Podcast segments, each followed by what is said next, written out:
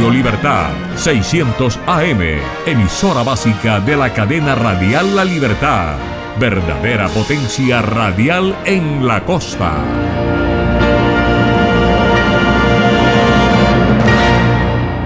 www.redradial.co La Radio Sin Fronteras.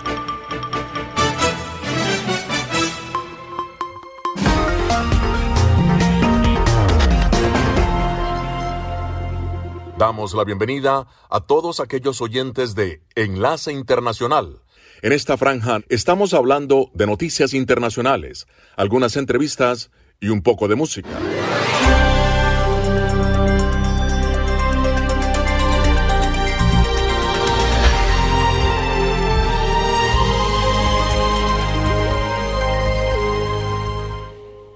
Hoy es martes y desde la sala de satélites les saludo Jimmy Villarreal para invitarles a escuchar las noticias internacionales más importantes de este día. Algo de música y como siempre una tacita de café para acompañarles en Enlace Internacional.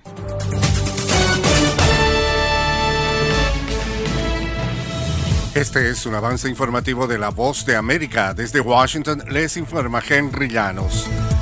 Estados Unidos ratificó su posición sobre las sanciones al gobierno de Venezuela. Nos informa Joconda Tapia. El gobierno de Estados Unidos reiteró a los estadounidenses su advertencia de viaje a Venezuela debido a una serie de amenazas que incluyen el peligro de detenciones injustas. Y el Departamento de Estado, a través de su portavoz Ned Price, afirmó que la liberación de ciudadanos detenidos por el régimen venezolano sigue siendo una prioridad para el gobierno del presidente Biden. Yoconda Tapia, Voz de América, Washington. Los abogados del expresidente de Estados Unidos, Donald Trump, solicitaron a un tribunal federal que impida temporalmente que el FBI revise los documentos recuperados de su mansión en Florida hasta que se pueda designar a un especialista para separar el material cubierto por el privilegio ejecutivo. Los investigadores federales están investigando si Trump mantuvo registro ilegalmente después del final de su mandato presidencial. Estas son las noticias. No coincide con la medida unilateral implementada por el gobierno de Estados Unidos. Que ya por precaución han recomendado no viajar a la zona. Estos son los corresponsales de La Voz de América. Giselle Jacome, Quito, Ecuador, Voz de América. Juan Ignacio González Prieto, Voz de América, Buenos Aires, Argentina. La Voz de América, ofreciendo información de lo que sucede en Estados Unidos, América Latina y el mundo. Países de la región piden visa a venezolanos, una situación que afecta posibilidades de tener acceso a solicitudes de protección.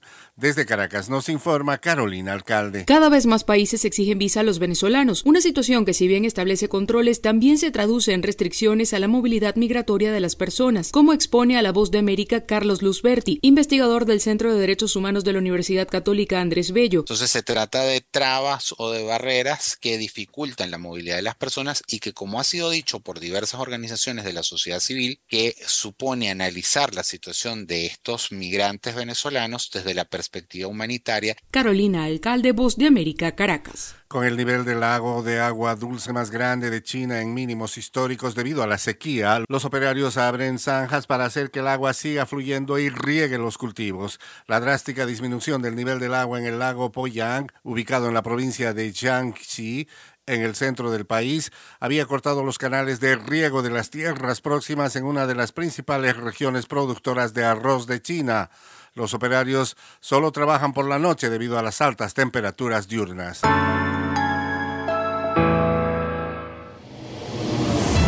Y ahora nos vamos a la sala de redacción de La Voz de América. Vicepresidente de Paraguay, Hugo Velázquez, decidió no formalizar su renuncia al cargo después de que Estados Unidos lo señaló como involucrado en actos de corrupción significativos y el funcionario anticipó que solicitará a los organismos correspondientes pruebas de las acusaciones en su contra. En una reacción a esta decisión, el presidente de Paraguay, Mario Agdo Benítez, consideró correcto que el vicepresidente Velázquez renuncie al cargo, aunque admitió que respeta su decisión de permanecer en el puesto. En una entrevista que concedió al programa políticamente incorrecto del canal televisivo Telefuturo, el mandatario admitió que se trata de una situación dolorosa y que no es fácil de administrar. Sí, yo creo que lo correcto es renunciar, pero respeto absolutamente su decisión. Yo no tengo facultad de destitución y yo respeto su decisión, eh, respeto absolutamente. El aún vicepresidente Velázquez explicó en un comunicado que aún no dimitirá y escribió textualmente, he decidido no renunciar a la vicepresidencia de la República debido a que como cualquier ciudadano paraguayo me ampara el derecho constitucional al debido proceso y fundamentalmente la presunción de inocencia y agregó, y lastimosamente yo creo que no existió el hecho del cual ellos me están endilgando. Yo creo que en algún, en algún momento de la información en ese lugar mintieron. El 12 de agosto, Estados Unidos acusó a Velázquez y a Juan Carlos Duarte, ex asesor jurídico de Yacireta, de participar en actos de corrupción significativos, entre ellos el ofrecimiento de sobornos y la injerencia en los procesos públicos. Sala de redacción, Voz de América. El doctor Anthony Fauci, el máximo experto en enfermedades infecciosas de Estados Unidos, anunció el lunes que se retirará en diciembre luego de más de cinco décadas de servicio en el área de salud pública. En una entrevista a principio de mes y consultado sobre su futuro, Fauci dijo, cuando me vaya no voy a jugar golf. ¿Cuándo será eso? Realmente no lo sé. Tengo que discutirlo con mi familia, tengo que discutirlo con la Casa Blanca. La respuesta es no lo sé, pero cuando haga un anuncio lo sabrán.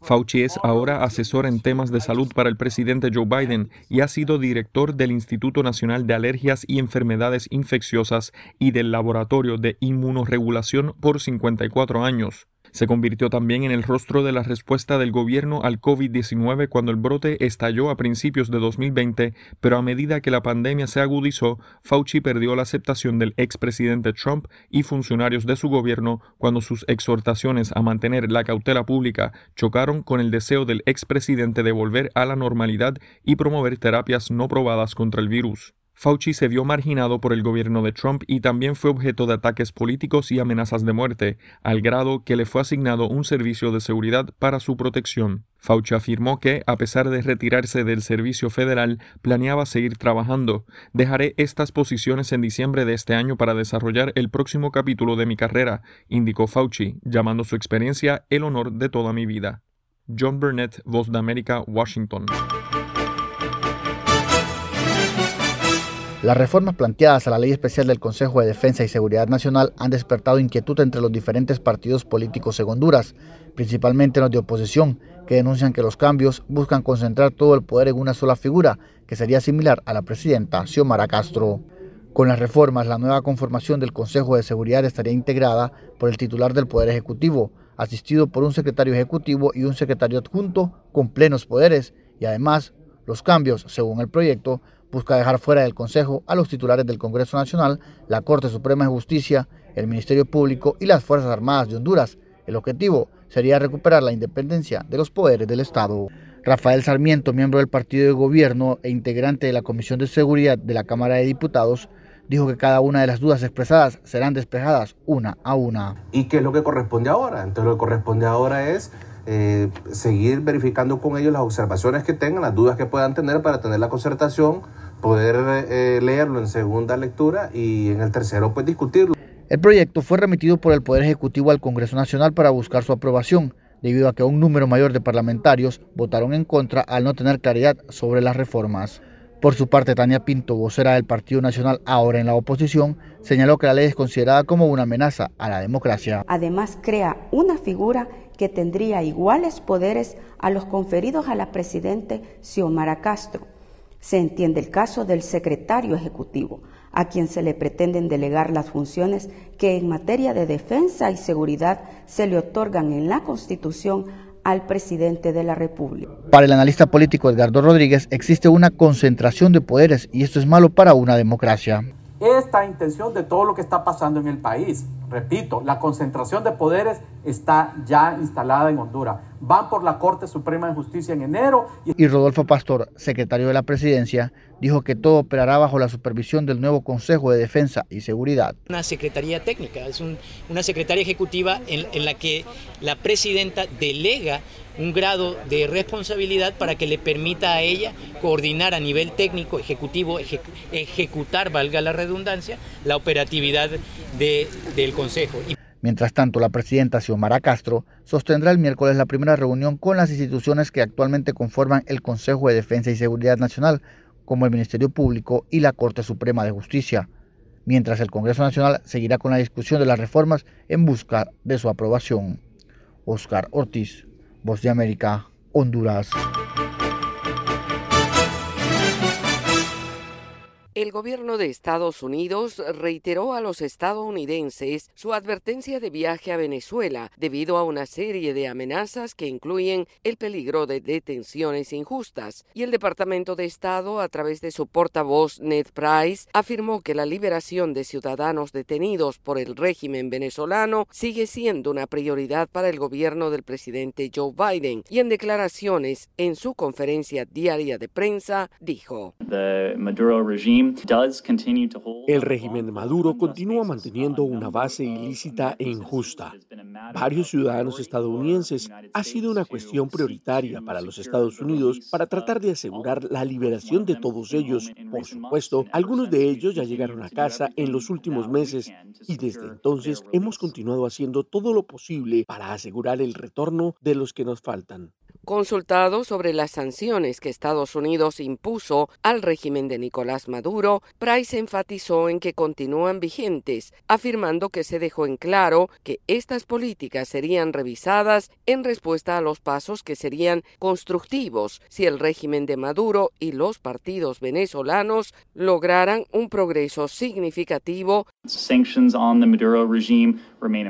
Nuestras sanciones contra el régimen de Maduro siguen vigentes, permanecerán en su lugar hasta que haya un progreso demostrable hacia el cumplimiento de las aspiraciones democráticas del pueblo venezolano. Si el régimen de Maduro no cumple su promesa de negociar de buena fe, también tenemos el potencial de calibrar esas sanciones en la otra dirección sobre los estadounidenses detenidos en Venezuela, el portavoz Price aseguró que se aborda con los mismos puntos que se han propuesto sobre Paul Wieland y Britney Griner, actualmente presos en Rusia, y dijo textualmente, puedo asegurarles que estamos trabajando en estos casos como un asunto de máxima prioridad. Nuestro enviado presidencial especial para asuntos de rehenes, Roger Carstens, ha realizado ya un par de viajes a Venezuela para trabajar en estos casos y continuará haciéndolo en silencio en un esfuerzo por lograr avances, remarcó el funcionario. Yoconda Tapia, Voz de América, Washington.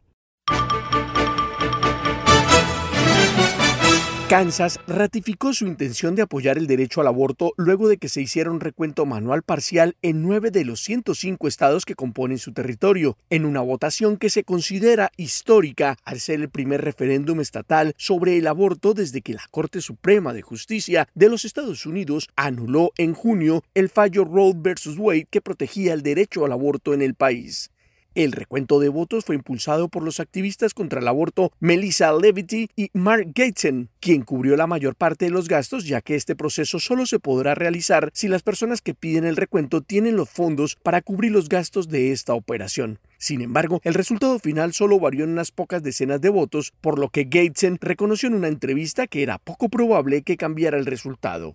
La mayoría de los condados lograron hacer su recuento un día antes del plazo final. Sin embargo, el condado de Johnson, que es el más poblado de Kansas, presentó demoras en el proceso de clasificación de votos y necesitó ayuda de trabajadores de otros departamentos, informó Fred Sherman, comisionado electoral del condado. Esto es casi como hacer un triatlón Ironman y tener que agregar otro maratón al final.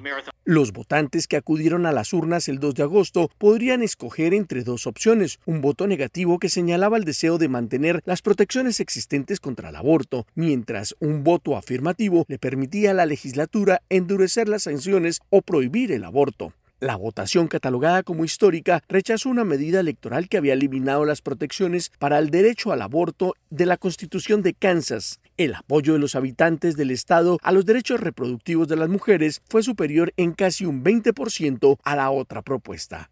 Héctor Contreras, Voz de América, Washington. Luego de las múltiples denuncias sobre violaciones a los derechos humanos por parte de miembros de la Policía Nacional en Colombia, el gobierno de Estados Unidos, con el apoyo del Programa de las Naciones Unidas para el Desarrollo PNUD, la Oficina del Alto Comisionado para los Derechos Humanos y el compromiso del gobierno colombiano, lanzaron el programa de transformación integral de la Policía Nacional. Todd Robinson, subsecretario de Asuntos Internacionales de Narcóticos y aplicación de la ley del Departamento de Estado, expresó los objetivos de la inversión cercana a los 10 millones de dólares. Para promover los derechos humanos, pero también la justicia y el Estado de Derecho en todo el territorio nacional con el objetivo de proteger a las poblaciones vulnerables, es que INL decidió implementar una importante labor de cooperación mutua. Será un programa de ocho líneas estratégicas que tendrá como objetivo la garantía y defensa de los derechos fundamentales de la población en todas las actividades que realice el cuerpo policial. Entre tanto, Sara Ferrer, representante en Colombia del PNUD, dijo que la estrategia deberá ajustar a la policía colombiana a los más altos estándares internacionales de defensa y garantía de los derechos humanos. Para evitar abuso policial en el marco de la protesta, fortalecer las investigaciones en casos de violaciones de derechos humanos y mejorar la integración de los estándares de derechos humanos en la formación y actuación operativa de la Policía Nacional. En la misma línea, el subsecretario Todd Robinson anunció una segunda inversión de un millón y medio de dólares en el primer centro de estándares policiales en Colombia y la región, que garantizará que las prácticas policiales cumplan con los más altos estándares profesionales. Manuel Arias Naranjo, Voz de América, Colombia. Cada vez más países exigen visa a los venezolanos, una situación que si bien establece controles, también se traduce en restricciones a la movilidad migratoria de las personas, como expone a la voz de América Carlos Luzberti, investigador del Centro de Derechos Humanos de la Universidad Católica Andrés Bello, que considera importante que los estados receptores tomen en consideración la situación humanitaria particular en Venezuela. Entonces se trata de trabas o de barreras que dificultan la movilidad de las personas y que, como ha sido dicho por diversas organizaciones de la sociedad civil, no están tomando en consideración esa dimensión humanitaria del problema de la emergencia humanitaria compleja que supone analizar la situación de estos migrantes venezolanos desde la perspectiva humanitaria. Además, Luzberti advierte que la ilegalidad de muchos migrantes los deja en una situación de invisibilidad, exponiéndoles a mafias de tráfico de personas y se convierten en víctimas que requieren atención. Analizar si se están en presencia de personas que tienen necesidad de protección internacional y activar esa protección internacional y no tratar de devolverlas como en algunos casos se, se ha podido ver. A principios de este año, Costa Rica México y Belice se sumaron a los casi 100 países que piden visa a los venezolanos, una decisión cuestionada por organizaciones como Human Rights Watch y Amnistía Internacional, al considerar que pueden tener graves repercusiones para la vida de los venezolanos que buscan protección internacional en otros países de la región. De acuerdo a la Agencia de la ONU para los Refugiados ACNUR, actualmente existen más de 6 millones de venezolanos refugiados y migrantes en todo el mundo. Carolina Alcalde, Voz de América, Caracas. El clima extremo sigue golpeando a los estados del sur de los Estados Unidos, donde a pesar de las fuertes sequías que azotan esta región desde hace casi un año, durante los últimos días, un temporal de lluvias produjo severas inundaciones afectando a miles de personas y dejando, según informan las autoridades, al menos un muerto y cientos de afectados. Las fuertes lluvias que han caído durante las últimas horas en el área de Dallas-Fort Worth dejaron calles inundadas, vehículos sumergidos en el agua y abandonados, por lo que las autoridades recomendaron a los automovilistas estar alejados de las carreteras y pidieron a los habitantes de esta región mantenerse en alerta luego de que se reportaran inundaciones en varias casas y negocios. Wes Rappaport, vocero del Departamento de Emergencias de Texas, remarcó en entrevista con la cadena de noticias KXAN. Es fundamental mantenerse en sintonía con el clima. Es muy importante que los residentes se mantengan al tanto y monitorear los pronósticos locales, siguiendo los informes meteorológicos, viendo las noticias locales, asegurándose de saber qué sucede en su comunidad. Según el reporte de las autoridades, una mujer de 60 años perdió la vida luego de que su auto fuera arrastrado por las aguas en el suburbio de Mesquite. Sin embargo, los cuerpos de rescate no descartan más víctimas, ya que se reportaron cientos de llamadas a los teléfonos de emergencia en el estado, reportando graves daños a varias casas y negocios. Las lluvias en la zona cercana al aeropuerto internacional de Dallas-Fort Worth registraron 23 centímetros en las últimas 24 horas, según el reporte de la estación de registro oficial del Servicio Meteorológico Nacional. Esto hace del lunes uno de los días más lluviosos en la historia moderna de Dallas, solamente superado por los 24 centímetros de lluvia reportados los días 4 y 5 de septiembre de 1932. Héctor Contreras, Voz de América. Thank you.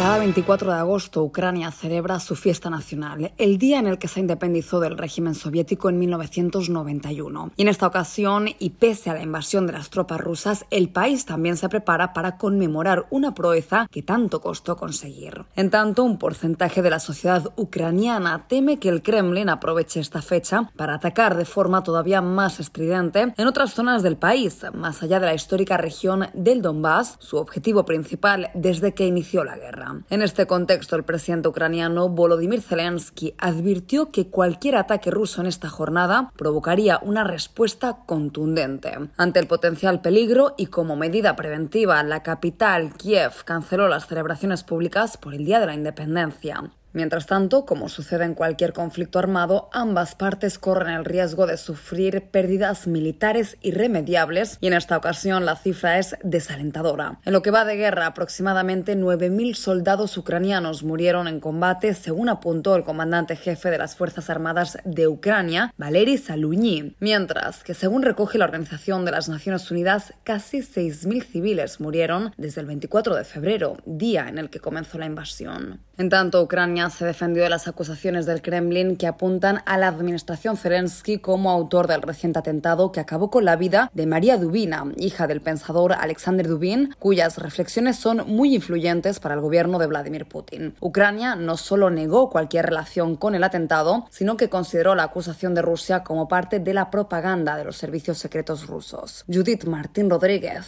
Voz de América. Bueno, ha llegado el momento de una pausa. Nos tomamos una tacita de café, escuchamos algo de música y regresaremos con más noticias en Enlace Internacional con la Voz de América.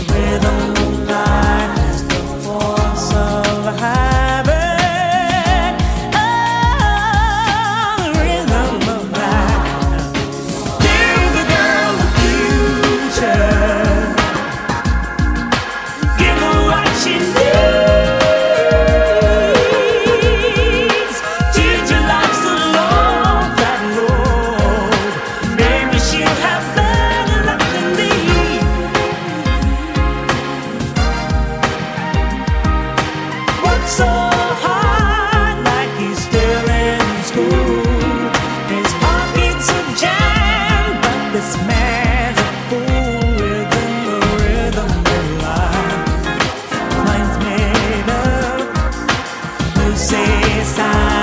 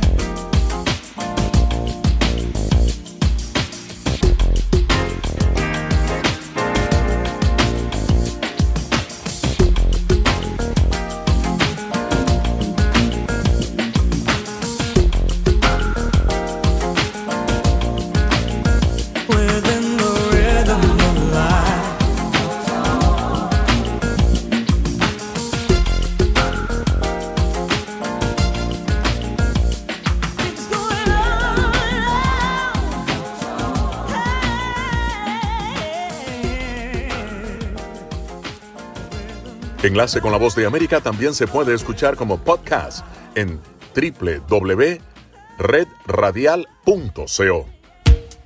Descarga la aplicación y escucha la radio de tu generación. Universal Estéreo.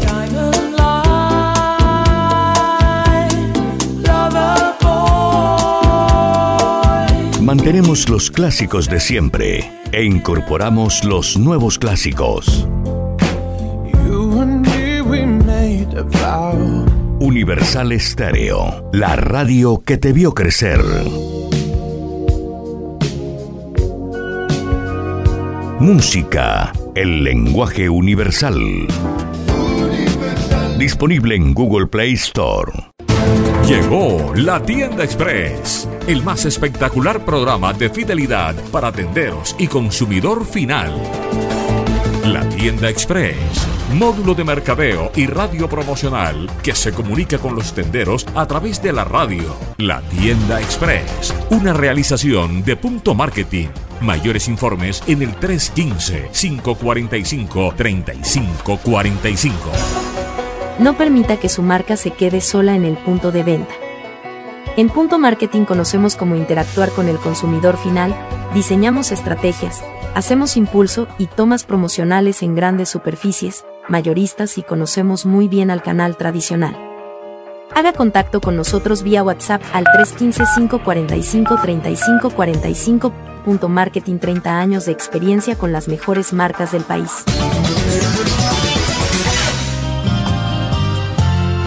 Solo Universal Estéreo logra reunir lo mejor de los 70s, 80s y 90s. Y todavía hay más para escuchar.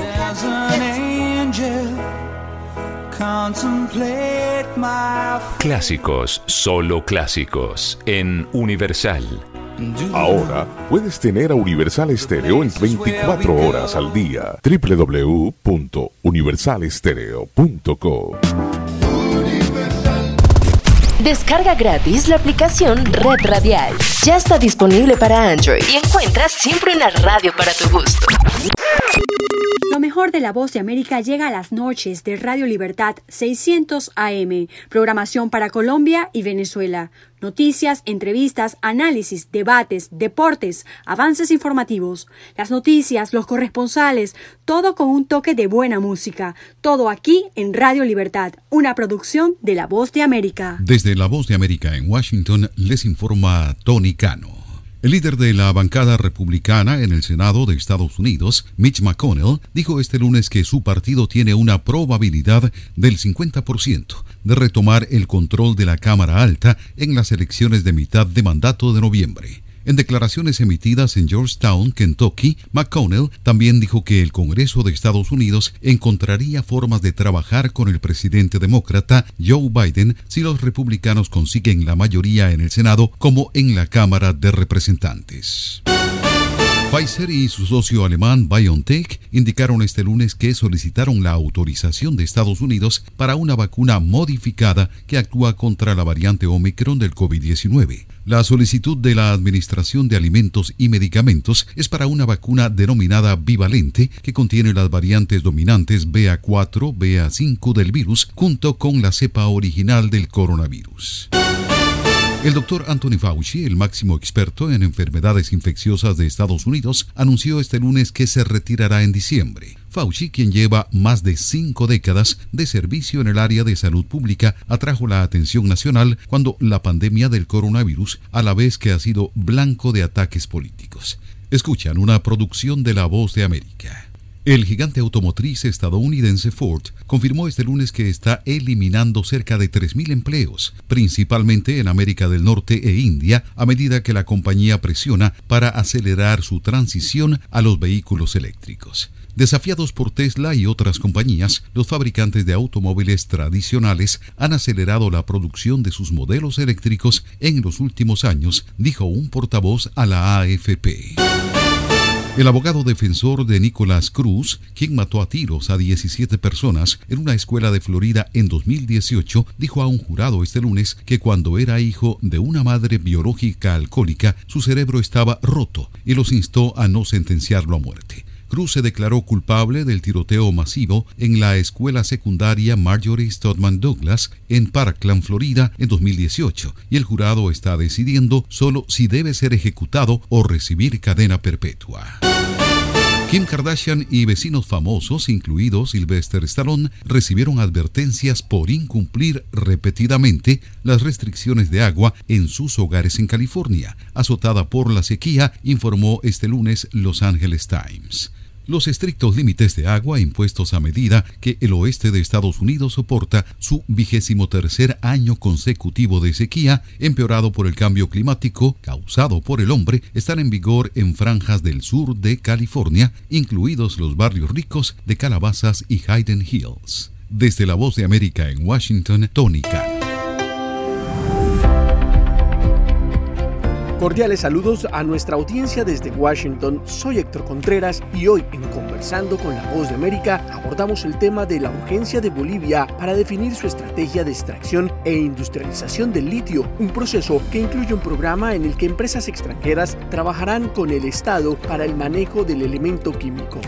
Nuestra corresponsal Fabiola Chambi entrevistó a Jorge Campanini, ingeniero ambiental e investigador del Centro de Documentación e Información de Bolivia, a quien le preocupa el impacto ambiental. Hasta este día no puede concentrar litio en forma industrial. Desde que se ha iniciado el proyecto, se ha iniciado la estrategia, hay que destacar el avance que se ha tenido en la cuestión de las plantas piloto, piloto de cloruro de potasio, piloto de litio, piloto de materiales catódicos y de baterías. Obviamente que en este a nivel piloto, su escala, sus valores son simbólicos. Si comparas, por ejemplo, el volumen de producción de litio con Argentina o Chile, lo que tenemos ahora es simbólico. Más de 10 años y mil millones de dólares invertidos, todavía no podemos concentrar litio a nivel industrial. Y estoy hablando de concentrar.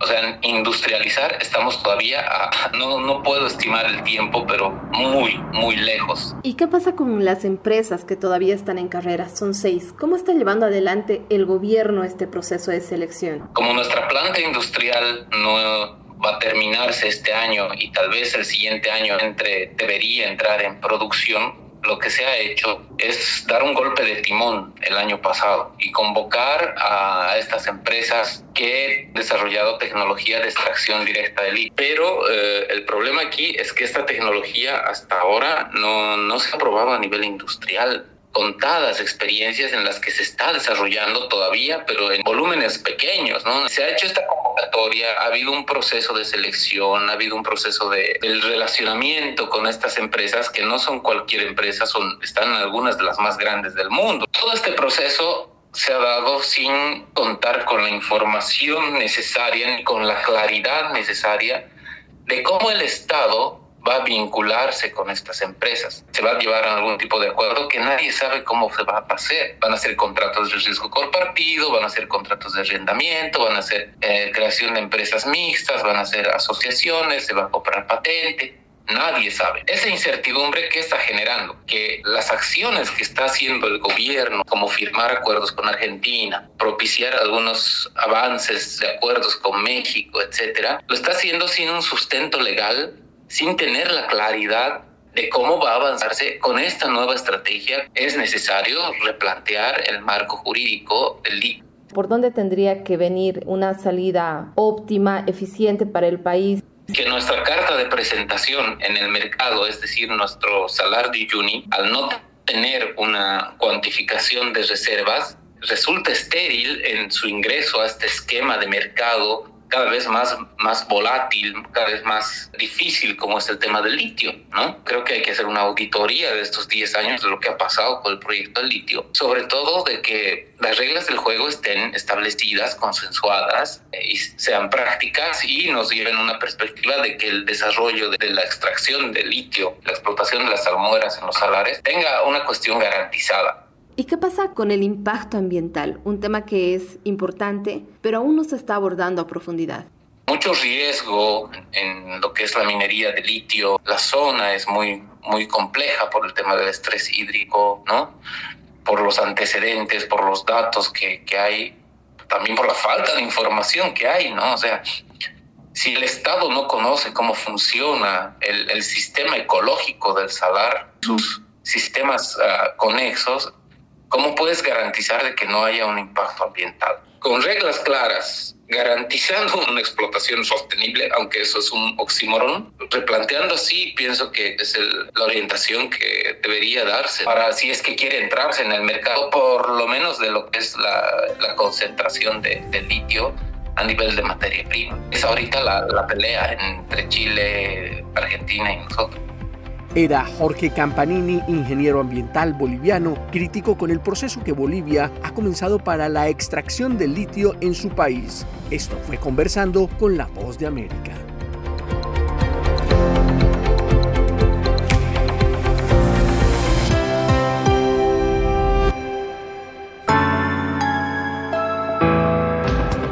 Arresto de autoridades eclesiásticas y cierre de medios en Nicaragua. Y en Guatemala, detención de influyentes periodistas. ¿Qué está ocurriendo en Centroamérica? Los desafíos de las libertades en la región. Bienvenidos a Foro desde Washington. Les saluda Gonzalo Abarca.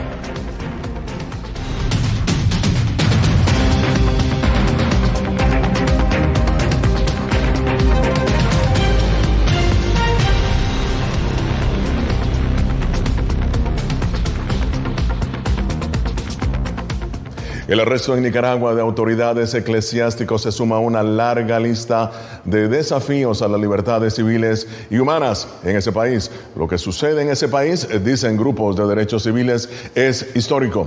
El gobierno de Daniel Ortega no solamente arresta a sacerdotes, sino que continúa clausurando estaciones de radio.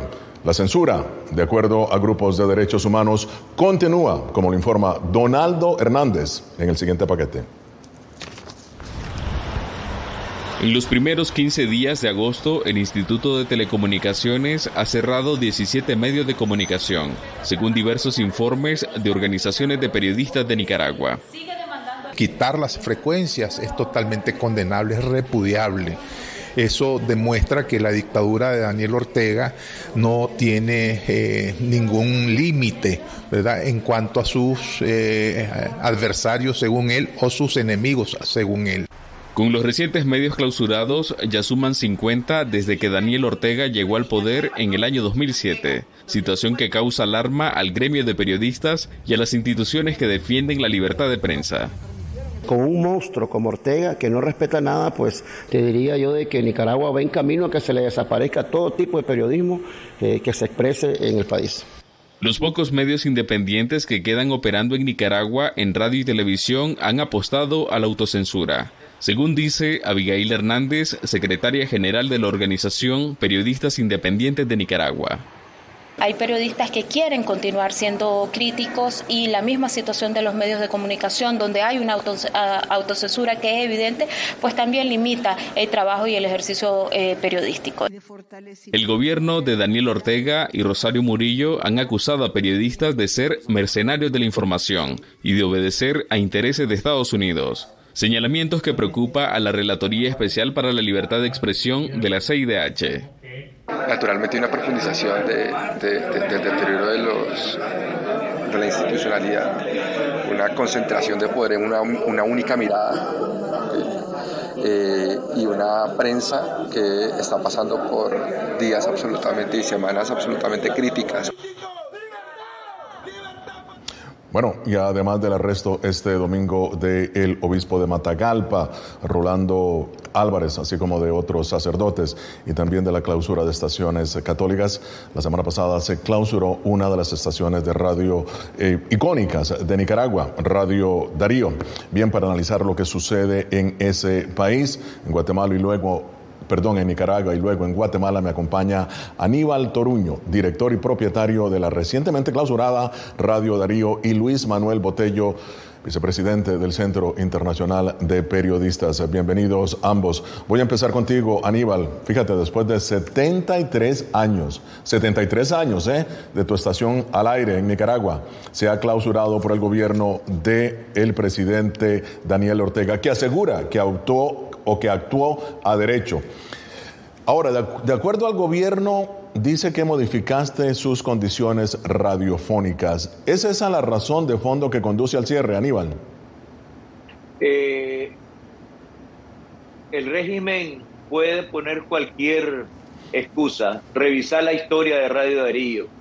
Es destruida en el 2008, destruida en el 2018 y tiene censura y cierres que van desde el 2007 para esta parte.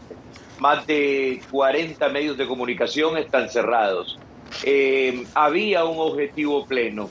La, el asedio, el allanamiento, la destrucción de la radio demuestran al mundo entero de que nosotros éramos un objetivo que había que eliminar y cuando se dio lo de la captura, ah, básicamente el secuestro de Monseñor Rolando Álvarez y los medios de comunicación de la Iglesia Católica sabía que había llegado el momento y estábamos preparados para eso. Ahora, estabas preparado, pero ¿qué harán ahora tú y tu equipo? Bueno, mira, eh, la multimedia, la radio digital, eh, hemos trabajado ya por muchísimo tiempo y habíamos estrenado en junio de este año toda una página web y redes sociales con portales precisamente porque yo estaba preparado con mi equipo principal para hacer la migración en el momento que decidieran cerrar finalmente Radio Darío en lo que generalmente nosotros conocimos una radio tradicional de 73 años. 89.3 pasó a la historia como radio tradicional. Ahora, eh, Aníbal, rápidamente, ¿contra ti hay orden de captura o no?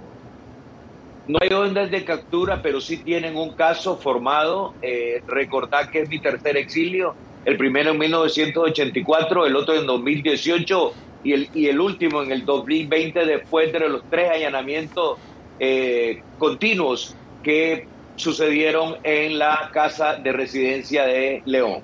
Ahora, Luis Manuel, bienvenido a Foro. Ahora una simple opinión en redes sociales, fíjate, ¿no? O una crítica al gobierno, en este caso de Daniel Ortega o de cualquier presidente, eh, eh, en muchos casos en Guatemala, como han dicho tu organización podría conducir a la cárcel. ¿Cómo se soporta eso judicialmente? Bienvenido.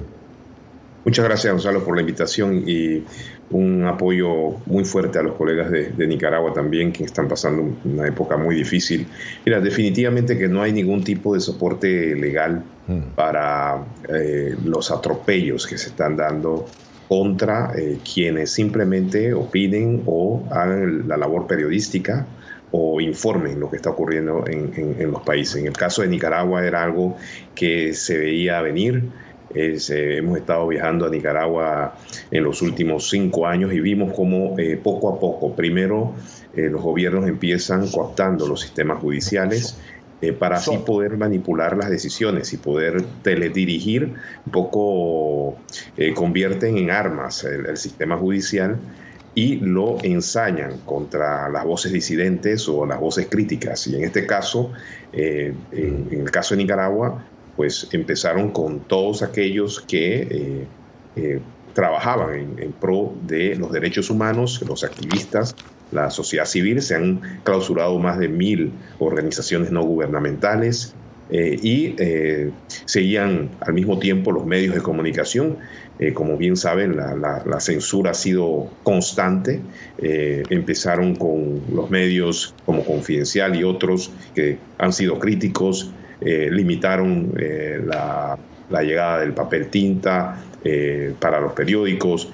Eh, y terminaron con, con, la clausura de seis, seis a nueve eh, radios eh, de la Iglesia Católica. Entonces, esto es, no tiene ningún fundamento jurídico, es simplemente son decisiones autoritarias y desafortunadamente se ha propagado ese, ese sistema en toda Centroamérica de una forma vertiginosa. Tal vez se veía venir, lo que no sabíamos era qué tan rápido eh, y tan brutal como estamos viendo está, está ocurriendo.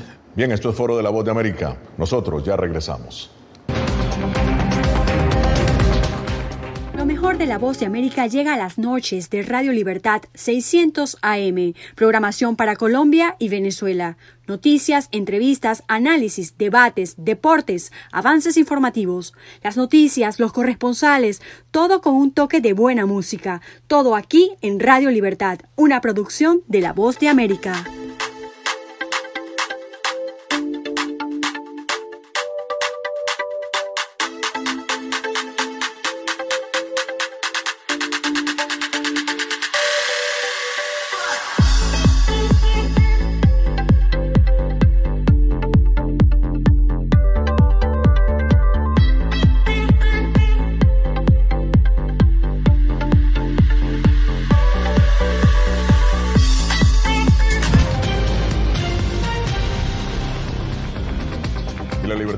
En Nicaragua ha llegado a su nivel más peligroso en los últimos 30 años, de acuerdo a Pedro Vaca, quien es el relator especial de la libertad de prensa de la Comisión Interamericana de Derechos Humanos. Y bien, vamos a ver lo que al respecto ha dicho la vicepresidenta de Nicaragua, la señora Murillo. A través de toda la Unión Europea, de los mismos Estados Unidos, se ha aplicado un cierre de medios de comunicación pertenecientes al pueblo ruso, como Rusia hoy o como Sputnik. Por un lado hablan y critican y por otro lado hacen lo que están criticando. Es verdaderamente esquizofrénico el pensamiento, la conducta, dual, hipócrita. Bien, Luis Manuel, conducta hipócrita, dice la señora Rosario Murillo. Tradicionalmente sabes que ha habido leyes contra injurias, contra calumnias, contra difamación. ¿Cómo estas mismas leyes juegan en contra de la libertad de prensa en Nicaragua, en tu opinión? Mira, en estos momentos, como mencioné Gonzalo, eh, el Estado de Derecho no existe en Nicaragua. Entonces, hablar de leyes de injuria, calumnia, no tiene ningún sentido en un país donde el Estado de Derecho no existe. Aquí simplemente eh, tenemos un, gobierno que, donde, que tiene control total del sistema judicial.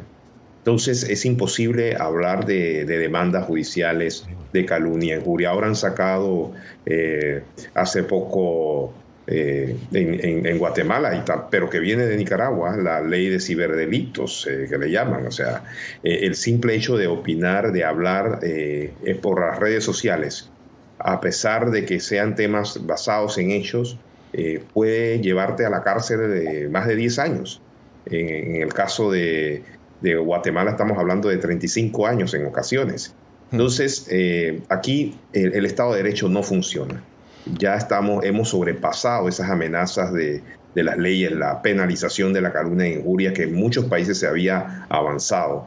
Eh, la única forma de mantener la censura es simplemente cooptando los sistemas judiciales. Y cuando estamos hablando de esto, eh, eh, es muy difícil tratar de analizar o por lo menos entender las declaraciones eh, de, la señora Murillo en este sentido. Habla de cierres de Sputnik o de eh, Russia Today, creo, pero estamos hablando de situaciones diferentes. Esos son medios estatales patrocinados por un régimen que está invadiendo un país. Y acá, en el caso de Centroamérica, de Nicaragua, estamos hablando de medios independientes. Son medios que eh, no funciona en base no funcionan en base a los presupuestos eh, de los gobiernos.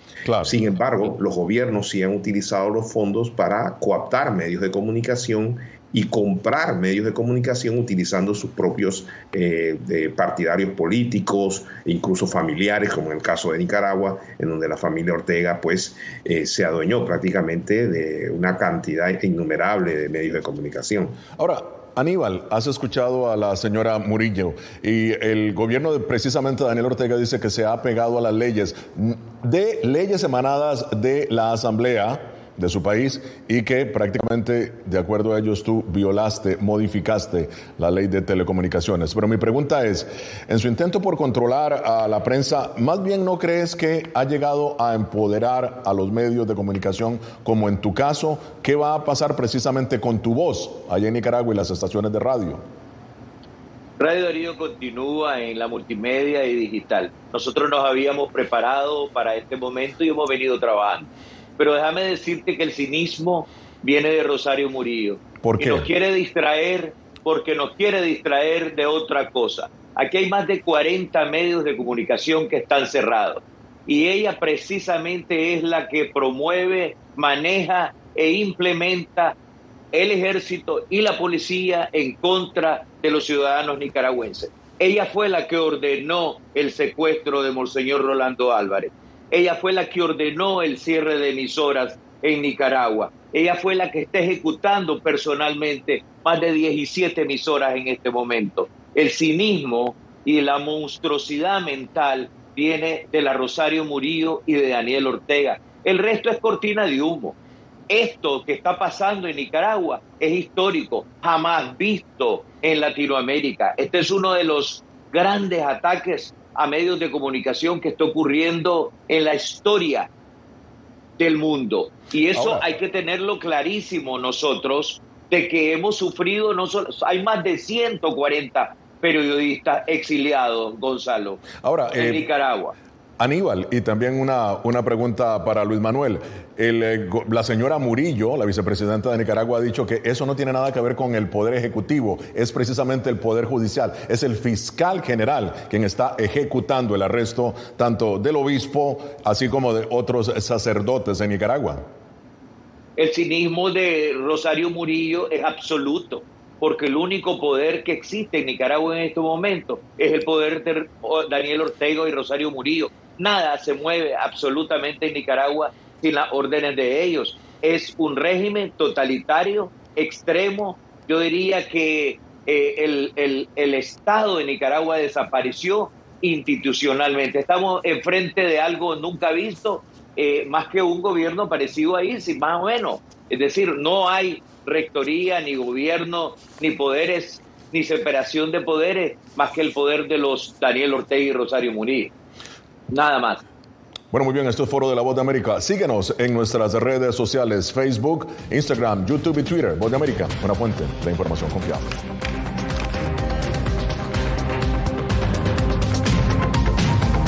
Mejor de la voz de América llega a las noches de Radio Libertad 600 AM, programación para Colombia y Venezuela. Noticias, entrevistas, análisis, debates, deportes, avances informativos, las noticias, los corresponsales, todo con un toque de buena música. Todo aquí en Radio Libertad, una producción de La Voz de América.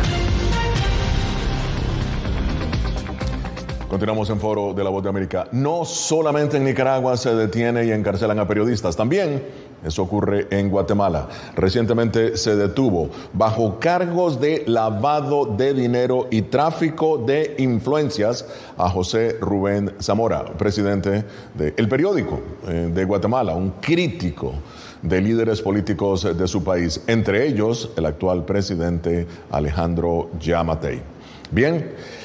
Te pregunto eh, a ti, eh, Luis Manuel, el, fíjate, de acuerdo a la Asociación de Periodistas de Guatemala, desde que Yamatei asumió la presidencia en el 2020, se han producido 350 ataques contra periodistas. El presidente asegura que su gobierno no tiene nada que ver con las acciones del Poder Judicial. Ahora, ¿crees que es esto cierto en tu opinión?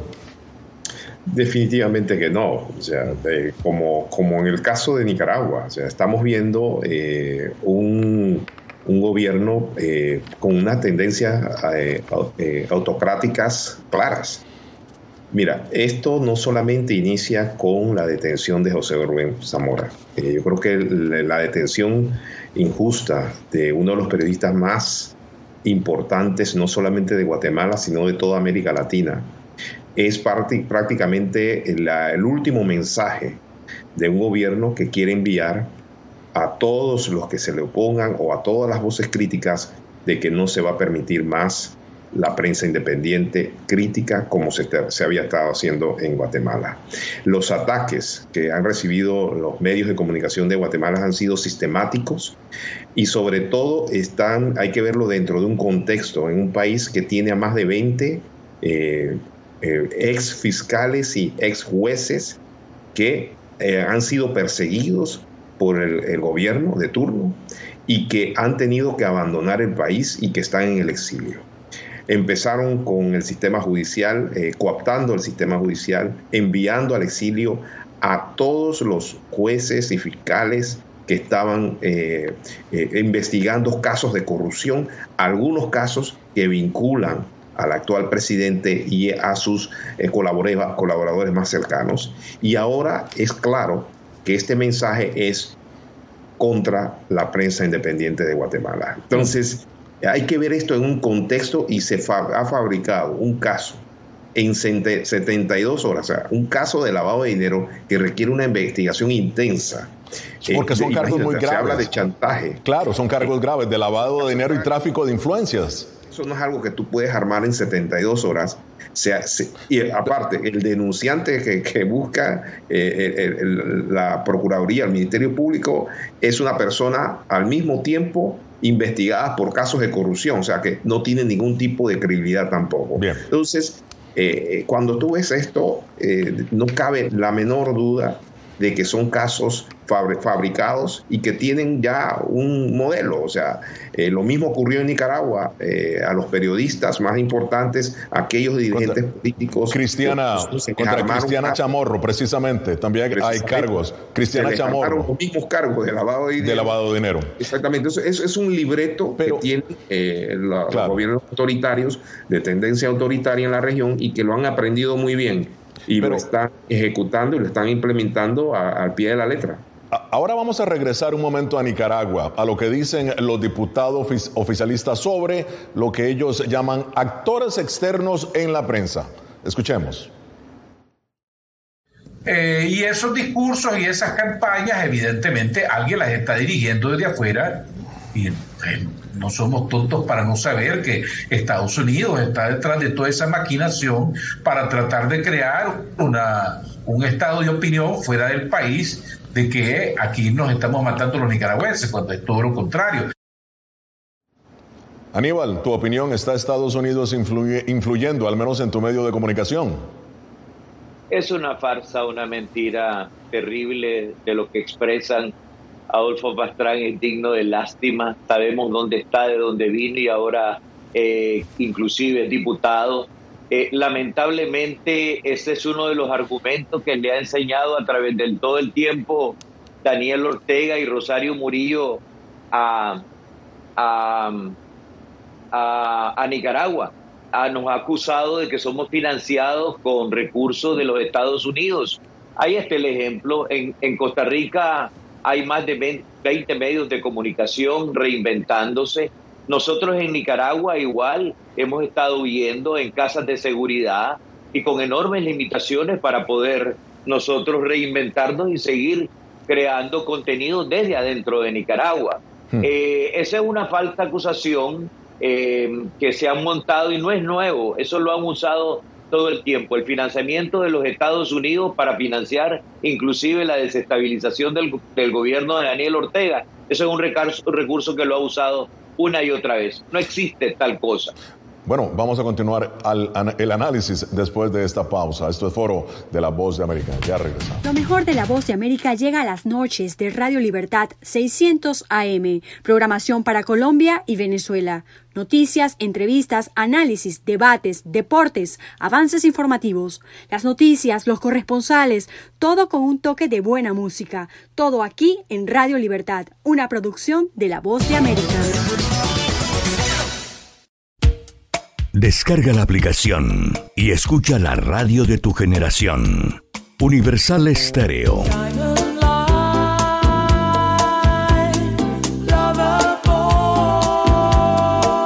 Mantenemos los clásicos de siempre e incorporamos los nuevos clásicos.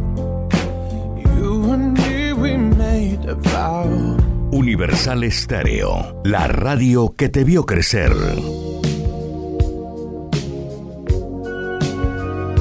Música, el lenguaje universal. Disponible en Google Play Store. No permita que su marca se quede sola en el punto de venta.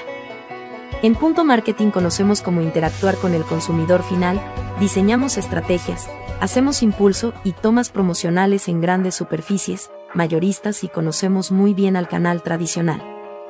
Haga contacto con nosotros vía WhatsApp al 315-545-3545. Punto Marketing 30 años de experiencia con las mejores marcas del país. Llegó la tienda express, el más espectacular programa de fidelidad para tenderos y consumidor final. La tienda express módulo de mercadeo y radio promocional que se comunica con los tenderos a través de la radio. La tienda express, una realización de punto marketing. Mayores informes en el 315-545-3545. Descarga gratis la aplicación Red Radial. Ya está disponible para Android y encuentras siempre una radio para tu gusto. Las noticias de Santa Marta y el Magdalena están en un solo sitio. Diario La Libertad del Magdalena y Ondas del Caribe, 840 AM. Visítenos en www.lalibertaddelmagdalena.com, el portal de la integración costeña con la fuerza de la verdad. Solo Universal Estéreo logra reunir lo mejor de los 70s, 80s y 90s. Y todavía hay más para escuchar.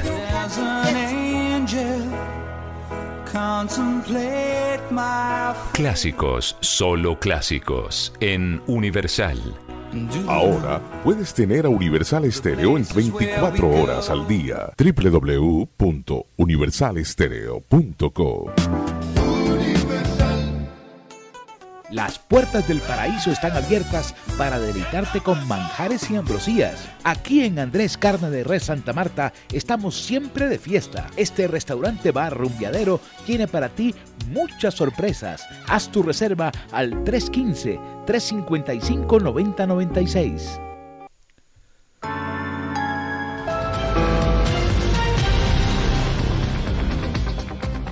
Y en la parte final de Foro de la Voz de América continúa con nosotros Aníbal Toruño, director y propietario de la recientemente clausurada Radio Darío, y Luis Manuel Botello, vicepresidente del Centro Internacional de Periodistas. Hemos llegado a las conclusiones. Luis Manuel, tus conclusiones precisamente sobre lo que ocurre en Guatemala, sobre lo que ocurre en Nicaragua. Adelante.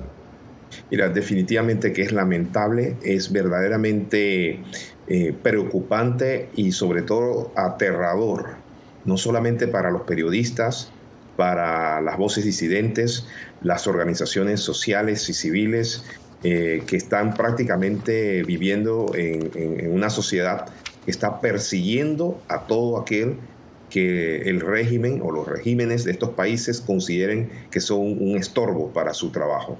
Definitivamente que el retroceso de las instituciones democráticas y el deterioro que están sufriendo en estos momentos es devastador.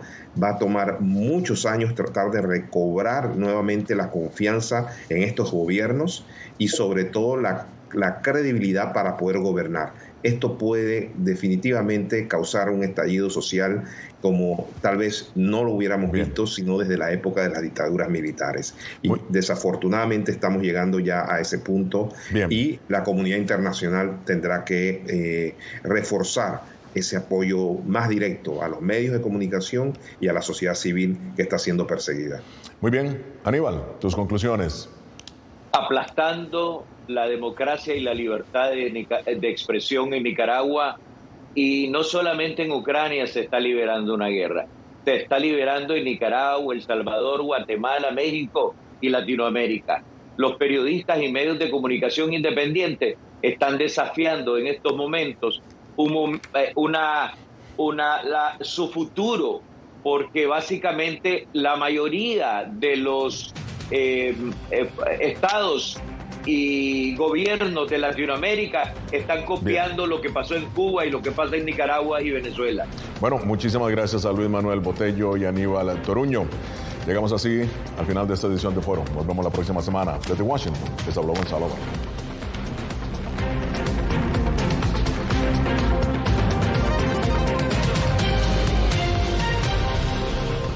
Enlace Internacional es una producción de Red Radial. Editores, Carlos Tatis, Gabriel Villarreal y Jorge Pérez, Master Control José Barreto, Jesús Peroso, Bobby Orozco y Adolfo Ferrer. Producción ejecutiva Jimmy Villarreal.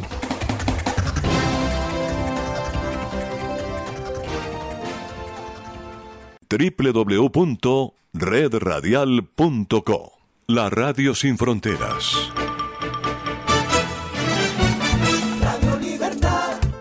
Radio Libertad 600 AM en Colombia.